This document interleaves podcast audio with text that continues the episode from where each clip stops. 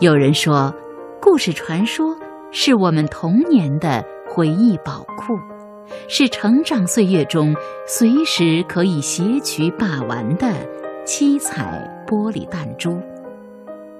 从父母、师长或者朋友的口中，我们不知多少次和盘古一起开辟天地，和牛郎织女一起在鹊桥上相会。和司马光一起砸缸，和小红帽一起在树下遇见大灰狼。即使岁月的皱纹已经慢慢爬上我们的脸庞，可那一份对童真的永久记忆，却时不时悄悄浮现在我们心底，散发着它难以言说的魔力。故事魔方。期待着和您一同追寻那些童年的美好记忆，也欢迎更多的大朋友带着我们的小朋友一起来倾听这些流传在无数孩子耳边的故事。让我们一起在故事的倾听中寻找童年的纯真与美好。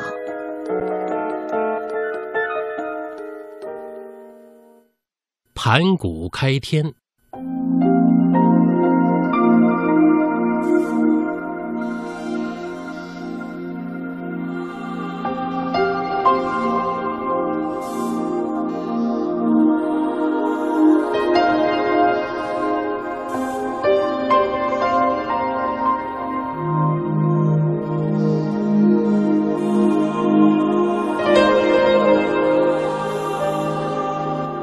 听众朋友，当你看到我们头顶的蓝色天空，像棉花一样的云朵，还有那一闪一闪的星星，你是不是也曾经想过，它们是从哪里来的呢？在中国古老的神话中啊，人们传说宇宙中的太阳、月亮、星星、高山、河流和草木，这自然中的一切。都是一个叫盘古的巨人创造的。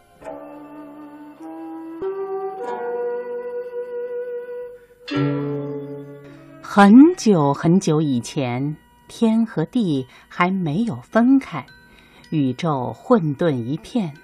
有个叫盘古的巨人，一直在这混沌中睡了十万八千年。有一天，盘古忽然醒了。他见周围一片漆黑，就抡起大斧头朝眼前的黑暗猛劈过去。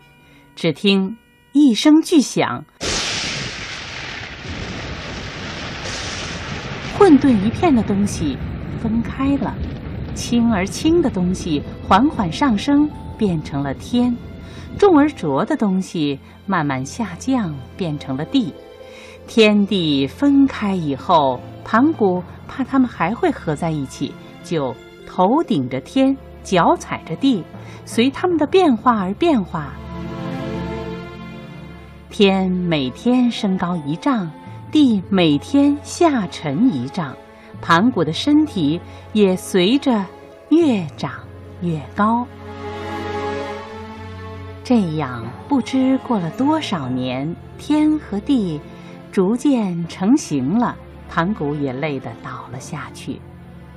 盘古倒下去之后，他的身体也发生了巨大的变化。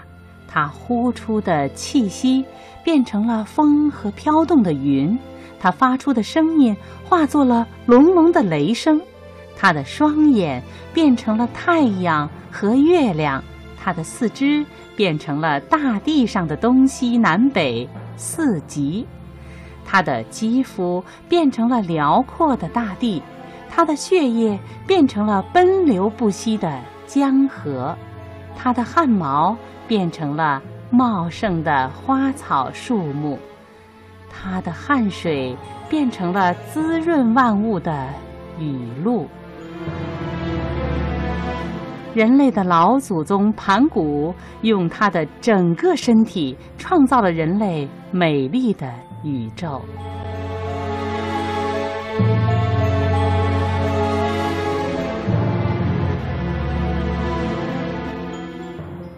今天，关于宇宙起源的追问一直在继续。科学家们用很多的实验和理论，告诉人们，宇宙也许起源于一场大爆炸。也有不少人依然坚持，宇宙是由一位万能的神创造的。而在中国，人们还在继续传说着盘古用自己的身体开辟了天地，创造出美丽的宇宙的神话。这其中感动人们的不再是关于宇宙起源的答案，而是我们的祖先征服自然的伟大勇气和丰富的创造力。